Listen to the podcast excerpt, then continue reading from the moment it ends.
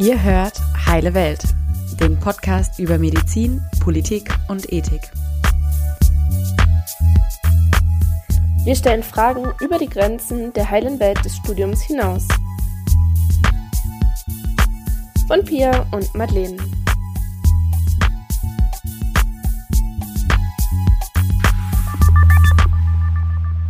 Hey, liebe Podcast-Hörer und Hörerinnen. Ich bin Pia und ich freue mich mega, diese erste Folge heute aufzunehmen und bin dafür zu Gast bei Pro Familia in Köln. Ich werde heute mit der Gynäkologin Frau Stöcker über alles Wichtige rund um das Thema Schwangerschaftsabbruch sprechen. Hallo. Hallo. Ähm, vielleicht können Sie sich auch kurz vorstellen, dass die Hörerinnen und Hörer ein bisschen was über Sie auch wissen. Ja, mein Name ist äh, Gabriel Stöcker. Ich arbeite seit äh, 2006 hier in der Pro Familia Beratungsstelle Köln Zentrum. Bin Fachärztin für Frauenheilkunde und Geburtshilfe. Davor habe ich äh, zehn Jahre und ein bisschen länger sogar in der Klinik gearbeitet. Also habe einen, einen Schwenk in eine ganz andere Richtung gemacht. Und äh, ja, mir macht die Arbeit hier viel Spaß. Sie ist sehr abwechslungsreich. Es geht hier nicht nur um das Thema Schwangerschaftsabbruch. Ja, natürlich, das ist klar. ähm, trotzdem heute für uns das Thema Schwangerschaftsabbruch, was ja bekanntlich Massen polarisiert, ähm, was auch in vielen Ländern sehr unterschiedlich gehandhabt wird. Und auch in Deutschland ist es ja gerade in den Medien aktuell wieder anzutreffen, eher aufgrund der Debatte um den Paragraphen 219a des Strafgesetzbuches. Ähm, auch immer mehr Medizinstudierende interessiert aber das Thema. Und in Berlin beispielsweise hat sich schon eine Hochschulgruppe gegründet, die Studierenden das jetzt auch ein bisschen mhm. praktischer beibringen möchte. Ähm, und das ging auch äh, relativ gut durch die Presse.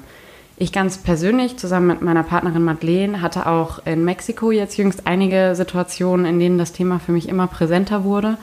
Und deswegen freue ich, dass wir heute, freue ich mich, dass wir heute Zeit haben, ein informatives mhm. Gespräch darüber zu führen. Ähm, ich habe gedacht, wir sprechen erstmal ein bisschen über die rechtlichen Rahmenbedingungen, ähm, dann wie viel so ein Abbruch eigentlich kostet, wer trägt die Kosten eigentlich und ähm, danach könnten wir uns ein bisschen mehr auf die medizinische und konkrete Durchführung konzentrieren. Mhm. Okay. Deswegen beginnen wir jetzt einfach mal, Frau Stöcker. Wann darf man in Deutschland eine Schwangerschaft beenden?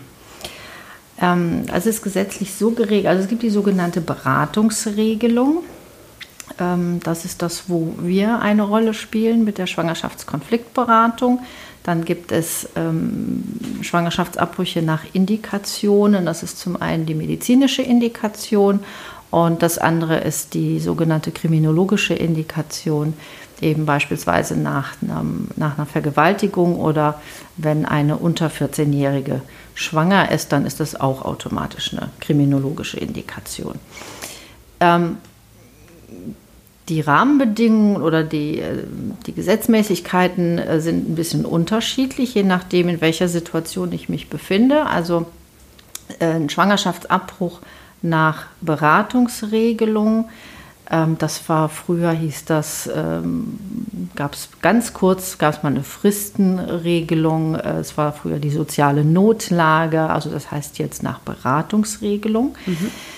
Das ist ein Schwangerschaftsabbruch, der ist in Deutschland rechtswidrig. Also wir bewegen uns im Strafgesetzbuch, aber wird straffrei, wenn eine Frau sich hat beraten lassen in einer anerkannten äh, Schwangerschaftskonfliktberatungsstelle oder bei einem Arzt, der halt auch die entsprechende Anerkennung hat.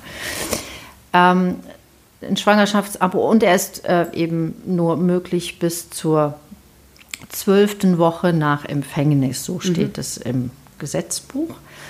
Und ähm, der Schwangerschaftsabbruch nach medizinischer Indikation äh, ist nicht rechtswidrig und ist auch zeitlich nicht begrenzt. Der Schwangerschaftsabbruch nach kriminologischer Indikation ist auch nicht rechtswidrig, aber hier wiederum zeitlich begrenzt bis zur zwölften Woche nach ähm, Empfängnis. Okay, alles klar. Sie haben jetzt das mit der zeitlichen Grenze einmal angesprochen. Mhm. Bei den medizinischen Indikationen, wo es keine zeitliche Obergrenze gibt, bedeutet das, bis kurz vor der Geburt könnten hier Schwangerschaften abgebrochen werden? Theoretisch ja, aber praktisch äh, sieht die Welt anders aus. Also das hat der Gesetzgeber tatsächlich nicht begrenzt. Ähm, aber faktisch ist es so, ähm, dass natürlich ähm, ja, je fort, fortgeschrittener eine Schwangerschaft ist, desto schwieriger wird es zum einen auch Ärzte zu finden, die eine Schwangerschaft abbrechen, mhm. auch wenn das äh, formal möglich wäre, aber ähm, müssen einfach auch bedenken, ähm, ab einem gewissen Zeitpunkt ähm, gewinn, bekommt es, ähm, der Fötus auch eben eine Lebensfähigkeit. Mhm. Also das wird dann auch ethisch immer, äh, immer schwieriger und wird sehr genau abgewogen. Also äh, sehr, sehr späte Schwangerschaftsabbrüche sollten die absolute Ausnahmesituation sein. Aber ähm, es gibt in Ausnahmefällen durchaus auch mal Schwangerschaftsabbrüche, eben in den späten 20er oder um die 30. Mhm. Schwangerschaftswoche. Aber das sind tatsächliche Ausnahmesituationen. Ähm, in welchen Fällen ist denn so eine medizinische Indikation gegeben? Also wann, wann hat man da theoretisch die ja, Straffreiheit oder die Rechtfertigung, so einen Abbruch zu machen? Das ist ja keine, das ist ja keine Straftat. Das heißt, wir können auch nicht von Straffreiheit mhm. sprechen. Ähm, die medizinische Indikation begründet sich immer aus der Gesundheit der Mutter. Also mhm. die seelische oder die körperliche Gesundheit der Mutter muss eben in einer Art und Weise beeinträchtigt sein durch die Fortführung der Schwangerschaft, dass das nicht mehr zumutbar ist. Dass es die Frau das für sich nicht mehr als zumutbar empfindet. So hat der Gesetzgeber es formuliert. Im Gesetz ist jetzt nicht wortwörtlich, äh, das kann ich nicht auswendig. Mhm. Ähm, das heißt nicht der, ähm, also das ist natürlich klassischerweise, ist es oft nach einem pränataldiagnostischen Befund. Äh, es kann aber natürlich auch eine mütterliche Erkrankung ähm, auftreten während der Schwangerschaft oder auch ähm, die schon da ist, äh, bevor die Frau schwanger wird. Sie wird dann ungeplant schwanger, aber man ihr sagen muss, das äh, ist körperlich einfach, das ist, das ist zu riskant, diese Schwangerschaft mhm. fortzuführen. Also auch das könnte eine, äh, eine Indikation, eine medizinische Indikation sein für, ein, für einen Schwangerschaftsabbruch. Ein Beispiel wäre jetzt zum, eine, eine Leukämie. Ja, mhm. Während der Schwangerschaft wird eine akute Leukämie diagnostiziert. Das ist ein onkologischer Notfall. Die Frau braucht Medikamente, die wahrscheinlich mit der Schwangerschaft nicht vereinbar sind, aber die Zeit, diese Schwangerschaft fortzuführen und dann äh, die Behandlung anzufangen, hat man nicht, weil die Mutter das nicht überleben würde. Mhm. Ja, also von das wäre zum Beispiel, könnte eine medizinische Indikation sein bei einer mütterlichen, ähm, mütterlichen Erkrankung schwierig zu diagnostizieren oder zu entscheiden sind auch so psychiatrische Diagnosen. Also ne, wird jetzt eine Frau ähm, suizidal, wenn sie weiter schwanger bleiben muss. Also das müsste dann ja. immer ein Psychiater auch entsprechend bewerten. Aber ein Großteil ähm, der medizinischen Indikationen ergeben sich sicherlich nach pränataldiagnostischen Befunden, wo dann der Fokus eben auf der ähm, seelischen Gesundheit der Mutter liegt. Mhm. Ähm, dazu hatte ich auch gelesen im Gesetz, dass da auch das noch ein bisschen begründet wird, dass es auch in Zukunft quasi äh, genau ja die Gesundheit das gegenwärtige Mutter, und die zukünftige, genau, um sich das auch mhm. nochmal so ein bisschen genau, zu überlegen. Genau. Ja. Okay, wenn wir uns jetzt nochmal ähm, den Fall mit der Beratungsregel genauer angucken können. Ähm, Warum gibt es diese Beratungsregel? Was hat sich der Gesetzgeber dabei gedacht? Was ist der Sinn dahinter? Na, der Sinn dahinter ist, ähm, der Gesetzgeber sieht sich in der Verantwortung, ähm, dass er menschliches Leben schützen soll. Und er sieht, das hat das Bundesverfassungsgericht ähm, einfach wiederholt festgelegt, dass eben auch das ungeborene Leben menschliches Leben ist mhm. und ähm, dieses Leben geschützt werden muss. Und ähm, dadurch ist halt eben nach vielem Hin und Her, das nicht das erste Mal, dass wir über Schwangerschaftsabbrüche ähm, diskutieren, das erste Mal seit ja. langem, dass wieder darüber diskutiert wird. Und ähm, der hat halt dem ungeborenen Leben ähm, einen sehr, sehr hohen ähm, Schutz zugesprochen. Das Bundesverfassungsgericht hat dem ungeborenen Leben während der gesamten Zeit der Schwangerschaft ähm, einen Schutz zugesprochen, der über dem Schutz des mütterlichen Lebens steht oder der Selbstbestimmung der Frau, sagen wir es mhm. mal so. Und ähm, dadurch kam halt eben diese Gesetzmäßigkeit, weil auf der anderen Seite ähm, wollen wir nicht in die Zeiten zurück fallen, in denen Frauen äh, nur Zugriff auf illegale Schwangerschaftsabbrüche ähm, ähm, hatten. Ähm, ihr, ihre Gesundheit aufs Spiel gesetzt haben und riskante Situationen eingegangen sind, um nicht mehr schwanger zu sein. Also ja. es brauchte eine Regelung.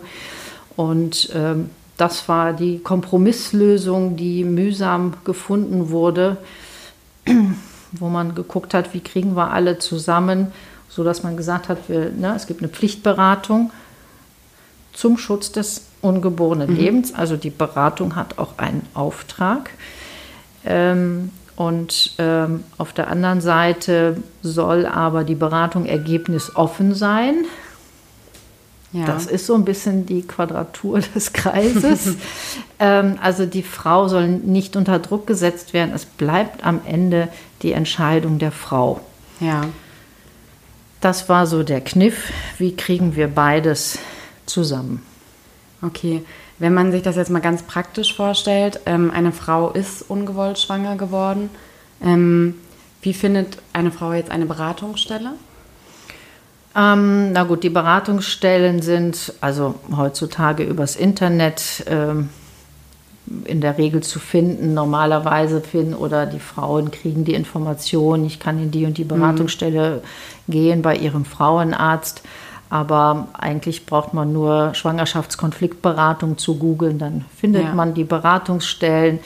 Ähm, es gibt grundsätzlich ähm, bekannte Träger, es gibt aber auch freie Träger. Also wir sind ein großer Träger. Dann gibt es äh, die evangelischen Beratungsstellen, es gibt äh, die Beratungsstellen von Donum Vitae, dann gibt es städtische Beratungsstellen, die Beratungsstellen von der AWO. Also ja. eigentlich, und dafür musste der Gesetzgeber auch sorgen. Also er hat eine Pflichtberatung institutionalisiert. Mhm. Das heißt, er musste auch dafür sorgen, dass es ein entsprechendes plurales Angebot gibt. Das heißt nicht nur kirchliche Beratungsstellen, ja. sondern auch wirklich ja, neutrale Träger, Weltanschauung, also weltanschauungsneutrale Träger. Ja, nicht so unwichtiger Punkt auf jeden Fall.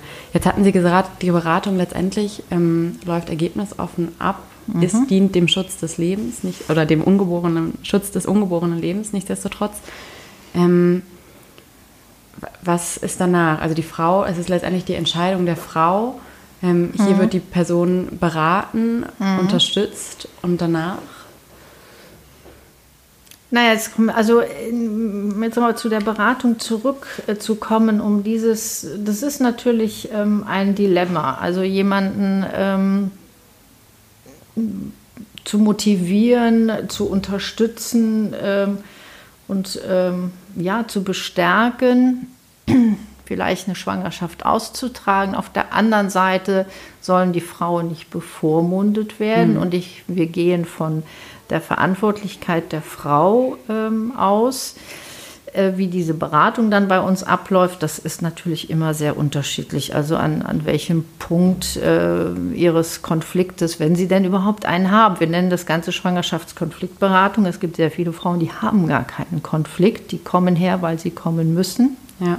Es gibt aber auch die Frauen, die kommen und ähm, da brechen hier erstmal alle Dämme und sie wissen überhaupt nicht, was sie machen sollen. Einen Tag ist so, einen Tag ist so und dann ähm, muss man, das sind die Frauen, die natürlich auch Beratung brauchen und mhm. äh, die Unterstützung brauchen, wo man aber immer nur, auch wir können den Frauen die Entscheidung nicht abnehmen. Ne? Wir können mit ihnen gucken, wo, wo sind die Schwierigkeiten, wo sind die Probleme, an welchem Punkt liegt der Konflikt und dann dahin äh, gucken und ähm, je nach Sachlage, je nachdem, was der, der, der Hintergrund ist und wo die Problematik liegt, eben gucken, welche Angebote können wir machen, ne? wo können wir Perspektiven öffnen. Ähm, ja, wie kann man gucken, aber wir können natürlich auch eben nicht alle Probleme lösen und die Entscheidung bleibt am Ende bei den Frauen. Mhm. Und ähm, wie es dann weitergeht, hängt natürlich auch wiederum von der Situation ab. Also bieten wir nochmal ein Beratungsgespräch an, mhm. ähm, vereinbaren wir sogar nochmal einen Termin. Das kommt insgesamt relativ selten vor. Ähm, aber ansonsten sprechen wir natürlich in der Beratung dann auch, insbesondere dann, wenn es klar ist, oder das ist halt, sind halt Informationen, die Frauen sich auch wünschen. Wie geht es denn jetzt weiter? Wie kann ich das überhaupt machen? Ähm, wer macht das, äh, natürlich, was kostet das. Also ja. das sind dann Themen in der Beratung und ähm, derzeit ist es eigentlich üblich, dass wir die Arztadressen rausgeben und äh, die Frauen sich dann bei einem Arzt, der, wo es entsprechend, wo es vielleicht terminlich klappt, ähm, wo es wohnortmäßig klappt, sich dann einen Termin machen Ja, für den eigentlichen Abbruch. Genau. Dazu kann ich vielleicht noch kurz einwerfen, ähm, dass wenn eine Frau sich bei oder nach einer Beratung oder davor, wie auch immer, schon für einen Abbruch entschieden hat, bekommt sie hier eine Art Bestätigung, dass sie die Beratung an der Beratung teilgenommen hat. Und danach müssen bis zur medizinischen Durchführung auf jeden Fall drei Tage Bedenkzeit nochmal zusätzlich verstreichen. dass wir genau. vielleicht also das heißt, wir haben eine Pflichtberatung. Ohne diese Beratung ist, ähm, ist der Schwangerschaftsabbruch strafbar. Das heißt, wir müssen der Frau natürlich einen Nachweis geben, dass sie ähm, die Beratung wahrgenommen hat. Diese Bescheinigung dürfen wir auch nicht, ähm, nicht verweigern. Wir dürfen im Übrigen die Frauen auch nicht zwingen, mit uns zu reden. Also wenn mir jemand sagt, das geht sie überhaupt nichts an, darf ich nicht die Beratungsbescheinigung verweigern. Ja. Also das ist, ähm, das ist so und äh, um den Abbruch durchführen zu dürfen, auch der Arzt, dass die, er diesen Abbruch, der ähm, wäre genauso strafbar, wenn er ohne Beratungsbescheinigung einen Abbruch durchführt. Ähm, die bekommen die Frauen eben üblicherweise am Ende der Beratung ausgehändigt. Okay. Ähm, vielleicht noch ganz kurz zum Art Abhandeln. Ist die Beratung kostenlos? Die Beratung ist absolut kostenfrei. Also auch das wäre äh, nicht korrekt, wenn ich Menschen schon äh, in eine Zwangsberatung schicke, äh, ihnen dafür auch noch Geld abzunehmen. Genau. Und ähm, da Sie ähm, auch eine Gynäkologin sind, aber wahrscheinlich auch als generelle Beratertätigkeit, fällt alles Gesagte der Frauen oder in der Beratung auch unter die Verschwiegenheit? Absolut. Okay. Also das ist bei uns ähm, ein, ein sehr hohes Gut, ähm, die Schweigepflicht und ähm, die Vertraulichkeit. Ähm, und wenn Frauen das möchten, dafür gibt es dann immer Lösungen, dass sie trotzdem auch ihre Beratungsbescheinigung bekommen. Äh, die Frauen können auch dem, der Beraterin oder dem Berater gegenüber anonym bleiben. Ja, Aber irgendjemand muss natürlich einen Namen auf die Beratungsbescheinigung schreiben. genau. Das ist, natürlich. ja, alles klar. Jetzt würde uns noch ähm, von diesen recht, rechtlichen drei Kategorien die kriminologische Indikation fehlen. Ähm, wann ist die denn eigentlich gegeben? Also die ist äh, grundsätzlich gegeben, wenn Frauen äh, nach einer ähm, sexuellen Straftat schwanger werden oder wenn äh, Mädchen unter 14 schwanger sind. Weil das ist, wird, ob das nun einvernehmlich stattgefunden hat oder nicht, ähm, Geschlechtsverkehr unter 14 ist in Deutschland verboten und somit ist auch eine Schwangerschaft äh, unter 14 Folge einer Straftat Ja. in Gänsefüßchen und die Mädchen bekommen automatisch eine äh, kriminologische Indikation. Die muss von einer Ärztin oder einem Arzt ausgestellt werden. Okay, also auch wenn eine ähm, Vergewaltigung stattgefunden hat, äh, ist das komplett unabhängig von irgendwelchen Richtern, Polizisten, ob eine Anzeige gestellt ist, wurde. Genau, wenn die Frau mir in, also das ergibt sich, ähm, wenn das sind sehr, sehr, sehr, also es sind sehr seltene Indikationen. Das äh, kann man auch beim Statistischen Bundesamt sehen. Ich weiß gar nicht auswendig, wie viele es sind. Ähm, es, es sind verschwindend wenig äh, Fälle an äh, Schwangerschaftsabbrüchen nach in, medi- äh, kriminologischer Indikation. Ähm, das ergibt sich, ähm, also manchmal rufen die Frauen an ähm, und sagen vielleicht schon den äh, Kolleginnen an der Anmeldung, ähm, da ist was passiert und sie sind dadurch schwanger geworden. Ähm, es äh, kommt, ergibt sich aber auch manchmal erst aus den Beratungssituationen. Also, dass Frauen hier dann reden und ähm, erzählen, sei es, ich hatte schon Frauen nach K.O.-Tropfen. Und es muss nicht zur Anzeige gebracht werden. Also das ist Ja. unabhängig von der Anzeige. Also für mich muss letztlich reicht die glaubhafte Schilderung und Ja. das eben, ähm, wann soll das Ereignis stattgefunden haben, das muss eben halt zu dem Schwangerschaftsalter passen. Aber ich bin nicht verpflichtet, äh, niemand ist verpflichtet, das irgendwie anzuzeigen. Das kann die Frau nur selber. Ich glaube aber auch, dass viele Frauen sich auch in der Beratung ähm, nicht unbedingt öffnen und äh, das vielleicht auch gar nicht wissen, dass sie das könnten. Ähm, also kann mir durchaus vorstellen, weil dazu zu den kriminologischen Indikationen würde auch zum Beispiel eine Schwangerschaft nach häuslicher Gewalt. Also Ja. das ist, muss man auch bedenken. Aber es ist so ein schambesetztes Thema und man muss ähm, man muss sich immer im Klaren darüber sein, die Menschen kommen nicht freiwillig hierher, sondern ähm, ja, gezwungenermaßen und dass es da sicherlich oft Vorbehalte gibt oder ähm, sie sich vielleicht nicht so öffnen, wie sie das, wie es ihnen gut tun würde oder wie es hilfreich wäre. Das müssen wir immer mit bedenken. Mhm. Ja, wir müssen immer mit bedenken, dass die Menschen uns hier ähm, ja, vielleicht auch die sagen oder erwarten, die will jetzt oder derjenige will jetzt irgendwie was ganz Bestimmtes von mir hören, sonst kriege ich die Bescheinigung nicht. Ja. Also das ist, es empfinden auch viele als ein Druckmittel und ich weiß nicht, ob wir immer hier die richtigen Geschichten hören. Ja. Aber diese Zwangsberatung entspricht einfach auch nicht ähm, unserem Konzept von psychosozialer Beratung, weil die beruht auf Freiwilligkeit. Ja, natürlich. Um sich zu öffnen, muss, muss die Person schon sich öffnen wollen, natürlich. Mhm.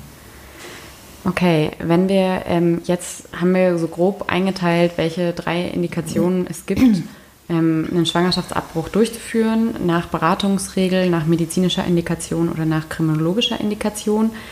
Wenn wir uns jetzt die Kosten mal angucken, mhm. kann man grob sagen, was ein Schwangerschaftsabbruch kostet?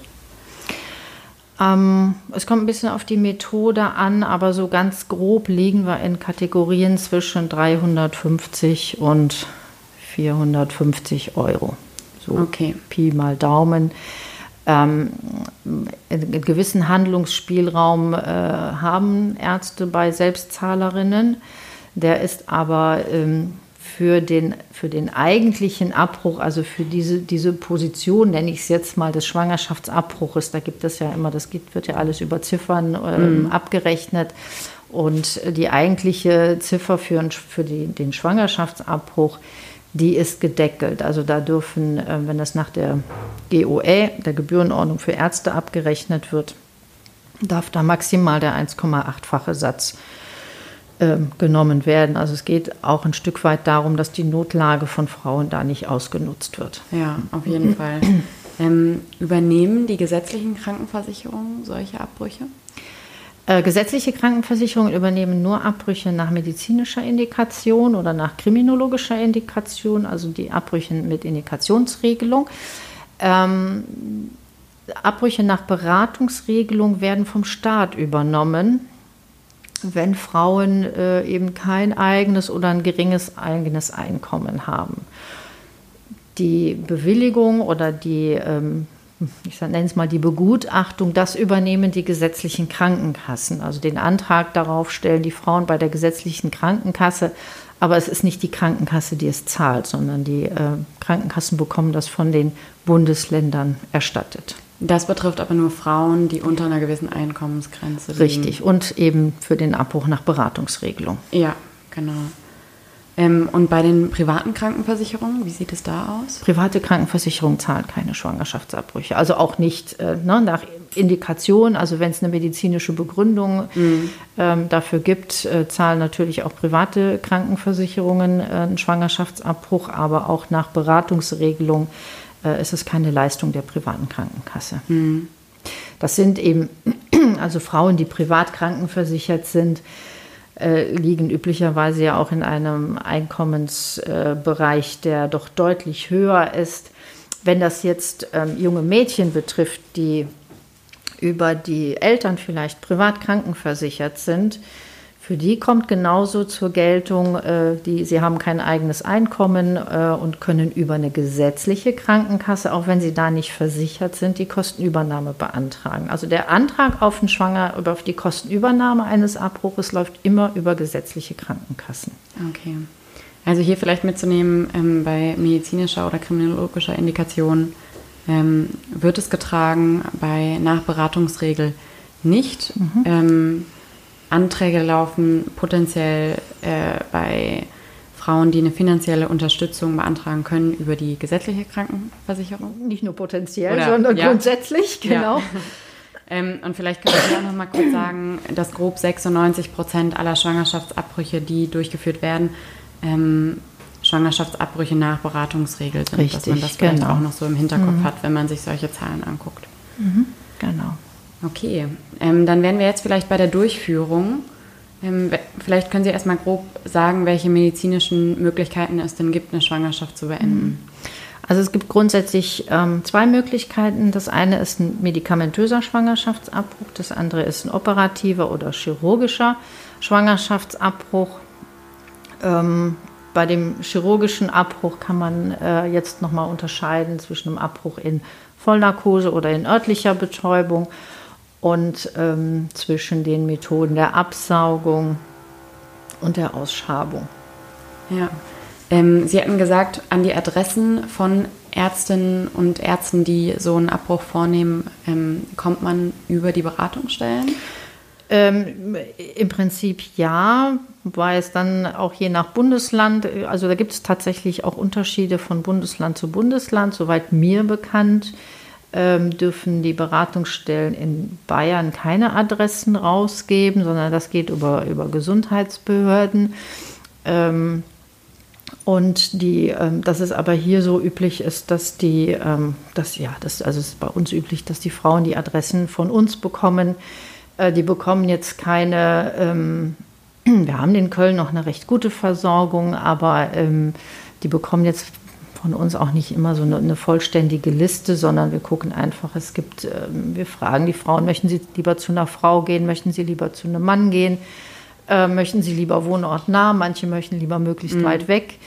Ähm, und es kommt ein bisschen darauf an, mit welcher Methode möchte die Frau den äh, Abbruch durchführen lassen, weil nicht alle Ärzte alle Methoden anbieten und nicht alle ähm, Ärzte machen dann durch diese Methode bis zum Ende der möglichen Fristen oder Zulassungszeiten. Ja. Ja. Also da gibt es immer noch mal ähm, immer noch mal Unterschiede und ähm, ja, danach gucken wir einfach ein bisschen. Äh, und es gibt auch Ärzte, also wir können auch die Liste, die wir haben, die sind sicher, die sind auch nicht vollständig, weil es gibt tatsächlich auch Ärzte, die nicht bei uns auf der Liste stehen möchten. Die möchten nicht, dass die Adresse rausgegeben wird. Die machen, wenn vielleicht Abbrüche nur bei eigenen Patientinnen oder eben ähm, ja, vermitteln das niedergelassenen Ärzten im Umfeld, die mhm. vielleicht selber keine Abbrüche machen wollen, aber nicht, dass Beratungsstellen die Adresse rausgeben. Die Gründe dafür sind sicherlich sehr vielschichtig. Ja.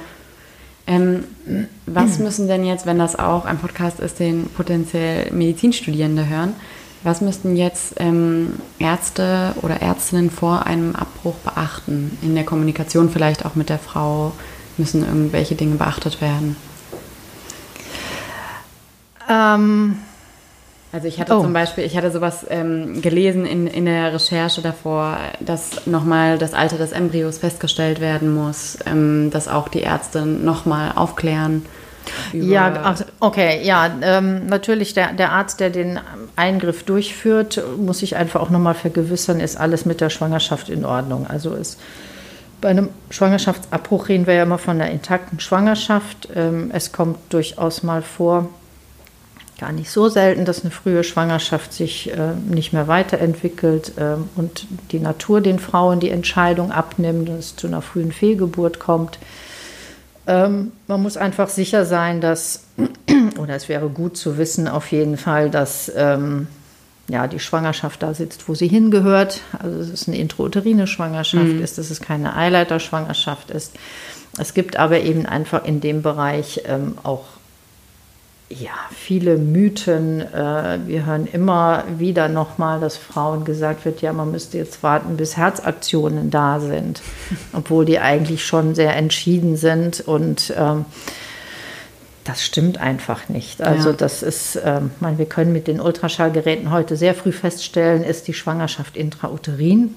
Das reicht im Prinzip erstmal aus. Ich muss mhm. jetzt das nicht so lange wachsen lassen, wenn jemand das nicht möchte und vielleicht sehr, sehr früh weiß, ähm, ich bin schwanger. Es gibt Frauen, die merken das unfassbar früh ähm, und sagen, das ist ganz klar für mich, ich, äh, ne, ich möchte einen Schwangerschaftsabbruch und wenn diese Entscheidung getroffen ist, sollte es im Sinne der Frauen sein, dass wir das auch so früh wie möglich machen und dann auf nicht noch Fall. zwei wa ja, Wochen warten, bis Fall. Herzaktionen da sind. Ja. Also das ist überhaupt nicht äh, erforderlich. Ja. Ähm, wenn wir uns jetzt vielleicht den chirurgischen zuerst angucken, kann der im Zuge dessen, wie das Gesetz es vorschreibt, aber rein medizinisch, in welchem Zeitfenster kann ein chirurgischer Abbruch gemacht werden? Der chirurgische Abbruch kann bis zur, also wir reden, das ist immer ein bisschen verwirrend, diese zwölfte Woche oder vierzehnte Woche. Also wenn wir da so reden, wie das Gesetz redet, zwölf Wochen nach ähm, Empfängnis. Das entspricht in etwa 14 Wochen nach letzter Periodenblutung. Mhm. Also so lange ist der chirurgische Abbruch möglich.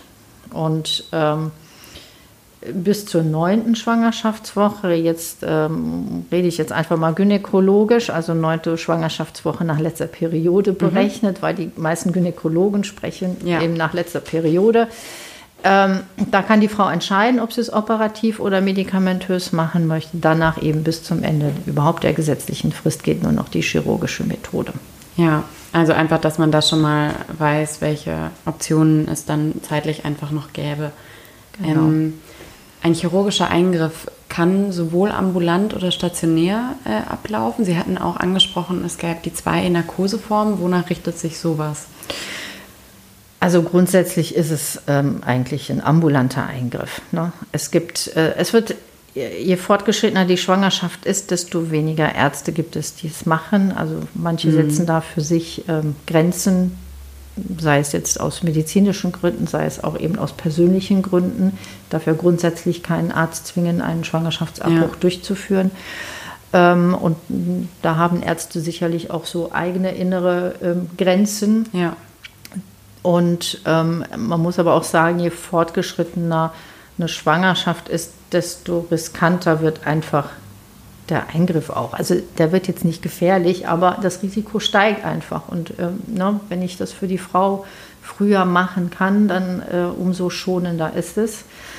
Ähm, und ähm, also von daher, aber ich, ich kann das ambulant bis zur 14. Woche machen. Mhm. Es gibt aber immer zunehmend. Also jetzt kurz äh, 14 ist wieder jetzt nach. Da reden wir wieder. Periode, genau. Wir bleiben jetzt bei der Periode, sonst bin ich auch verwirrt. Ja. Jetzt reicht immer, die Frauen sind schon immer verwirrt in der Beratung. ähm, genau, die. Ähm, ja, das heißt, ich kann auch, es, es werden durchaus, also ein Schwangerschaftsabbruch ist jetzt grundsätzlich kein gefährlicher Eingriff. Und wenn ich überlege, welche Eingriffe mittlerweile ambulant durchgeführt ja. werden, ähm, mit äh, viel mehr, mit viel mehr Risiken und weitaus umfangreicher, ähm, also ist der Schwangerschaftsabbruch ein, ein, ist eigentlich mittlerweile ein klassisch ambulanter Eingriff. Das heißt, egal ob das jetzt in örtlicher Betäubung gemacht wird oder in Narkose, ähm, so, dass die Frauen nach ein, zwei Stunden eigentlich so weit wieder fit sind, dass sie dann auch aufrecht nach Hause mhm. gehen. Also können. stationär vielleicht eher, wenn noch irgendwelche also wenn es, Vorerkrankungen vorliegen. Ja, oder? also dafür bräuchte ich dann äh, schon äh, tatsächlich eine Begründung ja. und ähm, das könnte zum Beispiel eine Option sein oder wenn die Frau das jetzt aus irgendeinem Grund wünschen würde und das auch zahlen würde, das weiß ich. Die meisten wollen ja, eigentlich ja, ganz schnell klar. wieder nach Hause gehen. Auf jeden Fall, verständlicherweise. Ja. Ähm, welche Narkoseform man wählt, ist das auch größtenteils eigentlich Entscheidung der Frau, will sie das bewusst wahrnehmen? Da, sofern, es das, sofern es das Angebot gibt. Ja. Also ähm, muss sagen, dass diese Kurznarkosen, das ist meistens das äh, Propofol, geht ja hier für Medizinstudenten. Mhm. ähm, diese Kurznarkosen sind eigentlich so gut verträglich geworden, dass sich das zunehmend durchgesetzt hat. Ähm, also ich, es gibt immer weniger Schwangerschaftsabbrüche in, äh, in Lokalanästhesie. Ähm, es wird auch nicht so. Es gibt Frauen, wenige Frauen, äh, die sagen, ich würde das gerne mitbekommen oder ich möchte keine Narkose. Also es gibt mm. auch so mhm. eine zutiefst menschliche Angst vor Narkosen, so diese komplette, dieser ja. komplette Kontrollverlust, das ist manche nicht so geheuer. Das sind aber dann vielleicht auch eher die Frauen, sofern sie es können, sich noch für einen medikamentösen Abbruch entscheiden ja, würden. Ja. Aber ähm, es, es wird aber auch immer problematischer, Ärzte zu finden, die äh, in örtlicher Betäubung ähm, den Eingriff durchführen. Mhm. Genau. Können Sie beschreiben, wie jetzt so ein instrumenteller chirurgischer Eingriff äh, abläuft? Ja, erstmal wird, äh, kriegt die Frau ihre Narkose, damit sie nichts mhm. mitbekommt. Jetzt gehen wir davon aus, dass alles äh, vorher ähm, schon gelaufen ist. Voruntersuchung, das Gespräch nochmal, ja. also nochmal gefragt ja. wurde, ob alles, ähm, ob alles dabei bleibt. Dann ist ähm, ein Narkosearzt, ein Anästhesist dabei. Sie bekommt ihre Narkose und ähm, dann wird ganz vorsichtig ähm, der Muttermund aufgedehnt und dann mit bei der Absaugung, was eigentlich der Standard sein sollte. Wir wissen mittlerweile, dass es einfach die schonendste ähm, Variante für die Gebärmutter ist. Ähm, wird dann halt die Schwangerschaft und ein Teil der Schleimhaut mit einem Saugröhrchen abgesaugt. Wie weit ich aufdehnen muss, hängt so ein bisschen von, von der Schwangerschaftsdauer mhm. ab. Na, also ich brauche nicht so weit aufzudehnen in der sechsten oder siebten Schwangerschaftswoche wie ähm, in der 13. oder 14. Schwangerschaftswoche. Okay.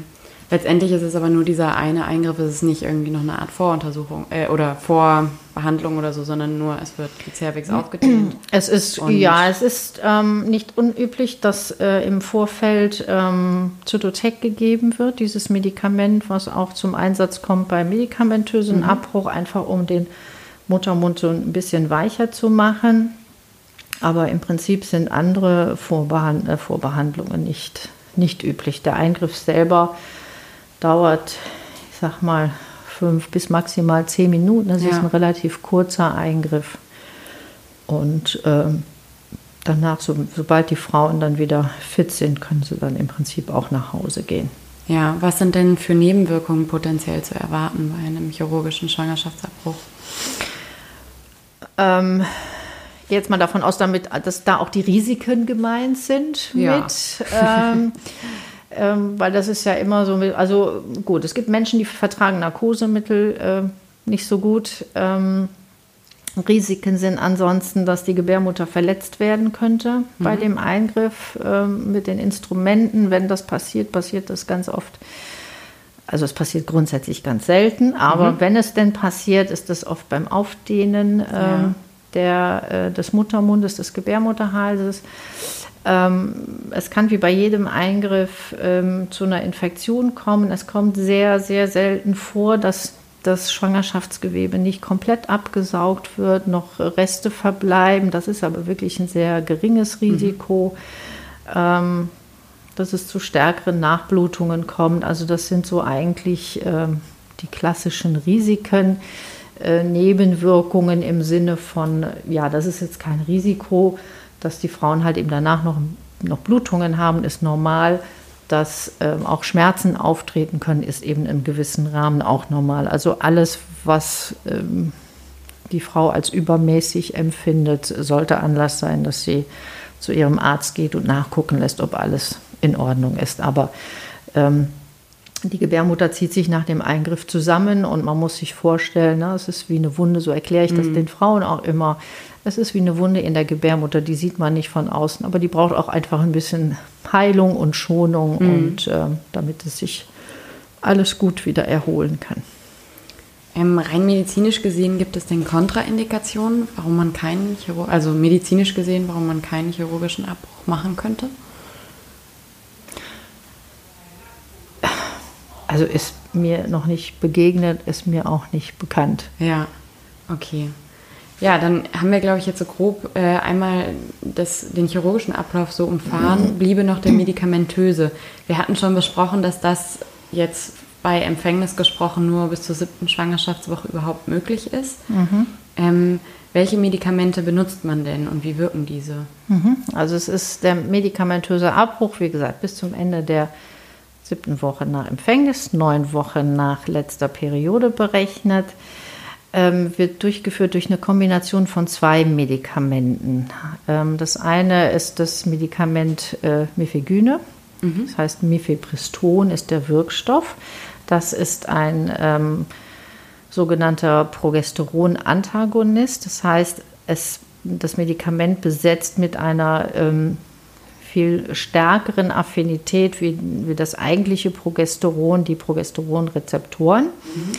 Und ähm, alleine für sich ist die Wirkung aber meist nicht ausreichend. Deswegen die Kombination mit dem äh, Misoprostol, da ist eben, das ist eben dieses Medikament Zytotec. Ähm, und beide zusammen äh, haben wirklich eine hohe, ähm, ja, immer schwierig in diesem Zusammenhang eine hohe Erfolgsquote, ja. aber führen dann, äh, dann eben dann doch meistens zum vollständigen Abbruch der Schwangerschaft. Und die Kombination, also beide Medikamente für sich haben das ähm, Potenzial zu Abbrüchen zu führen. Ich müsste sie aber ganz anders dosieren. Dann nehme ich wieder mehr Nebenwirkungen in Kauf. Und mhm. man hat halt festgestellt, dass diese Kombination, äh, dass das gut zusammenarbeitet. Und ähm, das ähm, äh, Mifepriston, also das Mifegyne, bereitet die Gebärmutter auch auf die Wirkung des äh, Prostaglandins vor also dass das gut zusammenwirken kann. Und deswegen, es, es gibt einfach einen idealen Abstand zwischen den beiden Medikamenten, der liegt bei 36 bis 48 Stunden. Je nachdem, wie die Gegebenheit ist, äh, kann man natürlich auch schon nach 24 Stunden ähm, das Prostaglandin geben, aber das ist so der, der klassische Ablauf, dass man sagt, erst wird das erste Medikament genommen und dann zwei Tage später das Prostaglandin. Ja. Ähm, der Progesteronrezeptor-Antagonist, also Mifegyne, ähm, ganz konkret im Uterus, was passiert dann daraufhin nach Einnahme? Na, das, ähm, das Progesteron wird ja benötigt, um die Schwangerschaft zu erhalten. Mhm. Ja, das heißt, ähm, ähm, und eben auch diese ganzen Prozesse der, der, Haftung dieser Schwangerschaft, also die, die Haftung der, der Fruchthöhle ähm, löst sich ähm, die, ähm, die Kontraktilität, jetzt fällt mir kein Nichtfachbegriff ein, Kontraktilität der Muskelfasern der Gebärmutter erhöht sich, ne, was dann eben einfach nochmal weiter unterstützt wird das, durch das Prostaglandin. Also das sind so die, ähm, die Hauptwirkmechanismen. Mhm. Ne? Und also im Prinzip wird durch das Mifegyne der, der Schwangerschaft ihre hormonelle Grundlage entzogen. Ja. Und die Prostaglandine ähm, lösen dann letztendlich nochmal die erneute diese Kontraktionen, genau, die lösen die aus. Kontraktionen aus, damit dann diese abgelöste Fruchthöhle auch ausgestoßen ja. wird. Äh, welche Symptome sind denn erwartbar und auch vielleicht ganz normal oder erwünscht in diesem Rahmen natürlich auch wieder hm. nach Einnahme jetzt von ähm, Mifepriston als erstes und danach Misoprostol als zweites? Also mit äh, auf Mifepriston reagieren manche Frauen mit Übelkeit, es kann durchaus auch sein, dass es nach Einnahme von Demifepriston äh, zu Blutungen schon kommt. Mhm. Das ist durchaus möglich. Das äh, sollte man den Frauen auch sagen. Ansonsten wird es eigentlich ähm, gut vertragen. Und nach dem Zytotec, gut, was ist Nebenwirkungen, was ist Teil der Methode? Die Blutung, die eintritt, ist halt relativ stark. Die ist, mhm. ähm, je nachdem wie, wenn ich jetzt von Woche 8 oder 9 rede, ähm, wo ich einfach noch, noch mal mehr Schwangerschaftsgewebe habe. Ähm, die ist schon wirklich sehr stark und auch entsprechend kann das sein, dass es mit Schmerzen verbunden ist. Also ich frage Frauen dann ganz oft, haben sie, kennen sie Regelschmerzen? Und da gibt es welche, die sagen, oh ja, ne, ähm, die sind vielleicht eher darauf vorbereitet, ähm, was auf sie zukommt, zumindest schmerzmäßig ähm, wie Frauen, die überhaupt das überhaupt nicht kennen und auch nur sehr schwache Periodenblutungen ja. haben. Also aber theoretisch ist es damit vergleichbar oder noch ein bisschen stärker? Das ist schon noch ein bisschen stärker. Ja. Also ich finde, es ist nicht fair, jemandem zu sagen, man muss sich die Dinge auch nicht schönreden. Und mhm. ich finde es einfach, ich finde es wichtig, dass die Frauen wissen, was kann schlimmstenfalls auf sie zukommen. Wie das im Einzelfall sein wird, wissen wir nicht. Also wie schnell auch nach der Einnahme von dem Zytotec, wie schnell wird die Blutung jetzt tatsächlich eintreten? Wie wie viel Zytotec wird benötigt. Ähm, das ähm, muss man immer sagen, da gibt es so individuelle Unterschiede und ich muss die Frauen da auch ein Stück weit darauf vorbereiten, dass das nicht alles so ganz berechenbar ist ähm, und äh, dass es ein bisschen unterschiedlich ist, wie gut die Gebärmutter reagiert, wie stark die Blutung sein wird. Bei Schmerzen ist es ist das ja auch von Mensch zu Mensch unterschiedlich. Es gibt Menschen, die können sehr gut mit Schmerzen umgehen. Also gerade die Frauen, die wirklich jeden Monat heftigste ja. Regelschmerzen haben, die sagen, das ist, ja, ich kenne das jeden Monat, da kümmert sich auch keiner um mich. Ähm, und ähm, an, andere Menschen können vielleicht überhaupt nicht gut mit Schmerzmitteln, äh, ja. äh, mit äh, Schmerzen, mit umgehen. Aber mhm. es sollte auf jeden Fall selbstverständlich sein, dass den Frauen eine Schmerzbehandlung angeboten wird oder am besten auch schon vor der Einnahme von dem Zytotec, damit ja. schon ein gewisser Wirkspiegel da ist. Ja. ab wann würden, könnte man denn sagen, beginnen die Nebenwirkungen oder sollte man auch äh, der Frau sagen, dann kommen Sie bitte wieder zurück ins Krankenhaus oder zu der ambulanten Versorgung oder? Naja gut, wenn, also äh, ich sag mal, wenn eine Blutung Ausmaße annimmt, ähm, wo Frauen Kreislaufprobleme bekommen, also es wird da schon ziemlich viel toleriert. So eine Richtordnung ist ähm, also gerade eben am Anfang, dass man sagt, so, also wenn es mehr als vier Binden pro Stunde werden, und das ist ja schon eine ganze Menge, ja. ähm, dann ähm, soll man eben überlegen, nimmt man nochmal, wenn man dann nochmal tatsächlich Zytotec nimmt, kann ich diese Blutung ähm, noch besser kontrollieren. Aber es kann natürlich auch sein, dass Frauen, und das ist ja auch ein bisschen unterschiedlich, ähm, wie belastbar sind Organismen, dass es Frauen gibt, die bekommen da Kreislaufprobleme und ähm, rufen einen Notarzt oder mhm. ähm, ja. und das sind alles Dinge, die jetzt nicht zwingend in der Praxis passieren, sondern vielleicht schon, wenn die, ähm, wenn die zu Hause sind. Ja, ne? genau. Nur das müsste man genau. den Frauen natürlich auch und mitgeben. Oder? Das muss man genau. Ich, also je besser ein Mensch informiert ist ähm, und ähm, weiß, so was kann, was ist noch normal und was kann auf mich zukommen. Ähm, ähm, umso, umso sicherer ist es und umso guter, ähm, besser wird das auch, nicht guter, umso besser wird das auch ablaufen. Ähm, ähm, ja, also ja. und wenn ich jemandem sage, so, dann machen Sie sich keine Gedanken, das wird schon nicht schlimm werden oder dann ist das und dann wird es ganz schlimm, umso schlimmer wird ja. es, umso übler wird sie es halt auch wahrnehmen. Ne? Ja. Ähm, gibt es für einen medikamentösen Abbruch Kontraindikationen, wann man vielleicht auch eher sagen sollte, abhängig von, äh, also jetzt die Schwangerschaftswochenanzahl, mhm. mal abgesehen davon, sollte man eher einen chirurgischen durchführen? Also jetzt mal, äh, wenn wir jetzt mal diese Blutung äh, ja. zugrunde legen, also wenn jemand schon äh, schwer blutarm ist, eine ausgeprägte Anämie hat, ähm, dann ähm, ist das sicherlich ähm, nicht sinnvoll, da auch noch einen medikamentösen Schwangerschaftsabbruch zu machen, weil der Blutverlust beim operativen Abbruch dann doch geringer ist. Äh, eine Blutgerinnungsstörung ist sicherlich auch nicht unbedingt ähm, ideal und dann, ähm, das hat einfach etwas mit ähm, wie soll ich das erklären, also auch mit, der, mit, den, mit den Rezeptoren zu tun und mit der äh, biochemischen Struktur des Medikamentes, also eine hochdosierte Cortisontherapie mhm. beispielsweise wäre eine, äh, eine Kontraindikation für einen medikamentösen Schwangerschaftsabbruch. Ja. Na, aber insgesamt gibt es wenig Kontraindikationen für äh, den medikamentösen Abbruch. Ja, alles klar.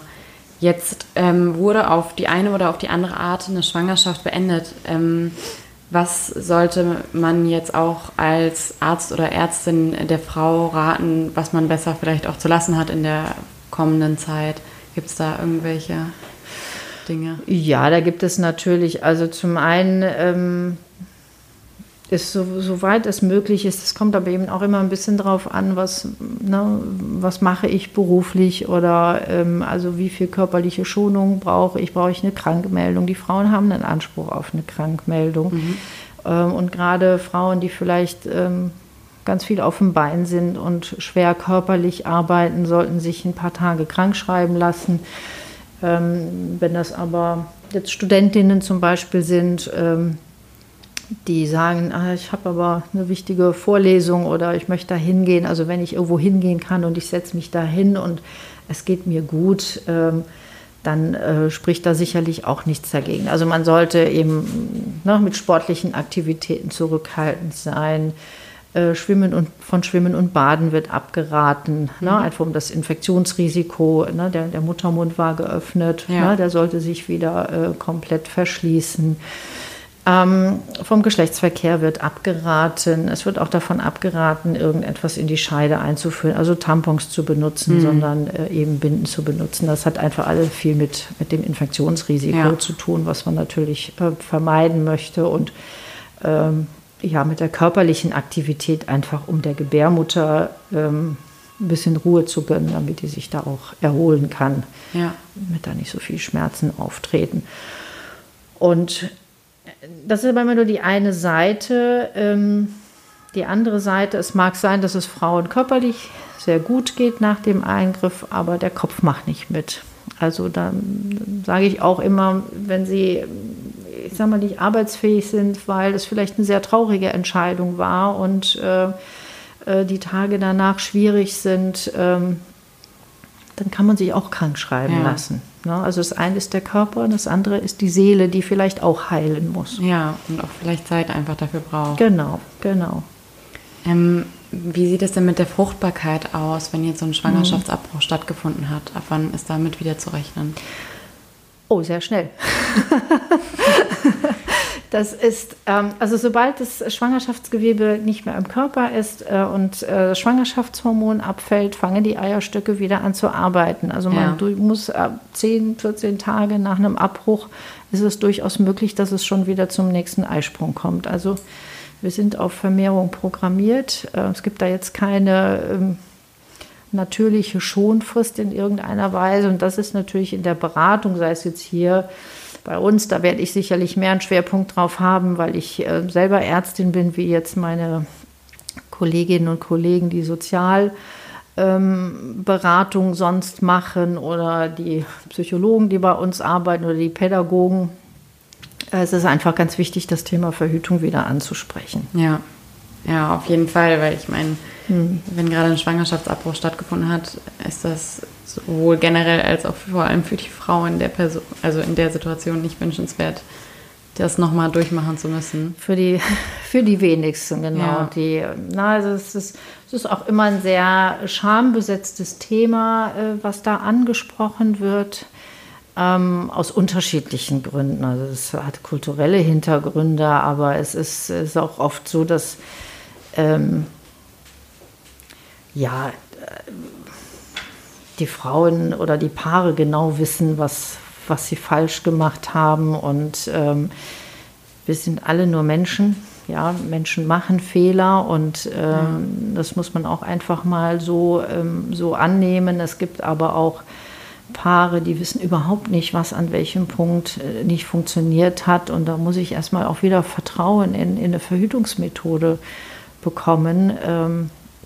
Also das kommt eben immer ähm, so ein bisschen drauf an, ähm, was ist der Hintergrund. Es kann aber genauso gut sein, dass die bis dahin genutzte Verhütungsmethode genau die richtige war und ähm, ja, man weiß, okay, ich hab, da habe ich die Pille vergessen und äh, das ist, oder mehrere Pillen oder ich, ich war krank, ich hatte Erbrechen, Durchfall, ich habe nicht, nicht mm. darauf geachtet. Das sind, also wo der Fehler bekannt ist, aber man eigentlich sehr gut zurechtkommt mit der ja mit der Verhütungsmethode, dass man da eben auch dieses Thema besprechen sollte ähm, von Anfang an. Und mm, es gibt viele Frauen, die nehmen das Gespräch darüber sehr dankbar an. Andere sagen, ah, ich bespreche mit meinem Frauenarzt. Also äh, das respektieren wir natürlich auch ja. hier. genau. Und man muss immer bedenken, äh, Verhütungsmethoden können auch versagen, äh, wenn der Mensch alles richtig gemacht hat. Also wir haben nicht ja, die 100% ja. sichere Verhütungsmethode. Ja. Die haben wir nicht. Ja, das muss man auch sehen. Ja, und deswegen ist es ähm, unter anderem ein wichtiges Thema, über das wir jetzt gerade gesprochen haben. Mhm. Ähm, ich hoffe, euch raucht auch im positiven Sinne ein bisschen jetzt der Kopf nach diesen vielen Informationen. Ganz herzliches Dankeschön an Sie, Frau Stöcker. Mhm. Ähm, ich habe noch ganz viele weitere Fragen, aber irgendwo muss auch der Punkt gesetzt werden. ja. ähm, wenn ihr aber noch Anmerkungen, Kritik, Themenvorschläge habt oder irgendwas, mhm. äh, was ihr zu dem Thema noch loswerden wollt, schreibt uns sehr gerne eine E-Mail an heile.welt.posteo.de und wir haben auch eine Internetseite, nämlich heileweltpodcast.com, auf der ihr alle Quellen und AnsprechpartnerInnen oder Verlinkungen findet. Und es gibt auch die Möglichkeit, unter der Seite der Folge zu kommentieren. Wenn ihr also die Diskussion ein bisschen weiter aufrechterhalten wollt oder Punkte habt, die ihr nicht nur uns mitteilen wollt, freuen wir uns sehr über einen regen Austausch dort in den Kommentaren, um das noch ein bisschen so weiter zu spinnen. Ähm, ja, und wenn ihr außerdem aus dieser Folge ein bisschen was mitnehmen konntet, erzählt es gerne weiter, ähm, vertieft eure Meinung, bildet weiter, klärt andere Leute auf, dann ähm, haben wir sehr viel erreicht und das Ziel unseres Podcasts allemal. Ganz herzlichen Dank also an Sie nochmal, Frau Stecker, ähm, und euch natürlich für euer Interesse. Macht's gut und bis ganz bald.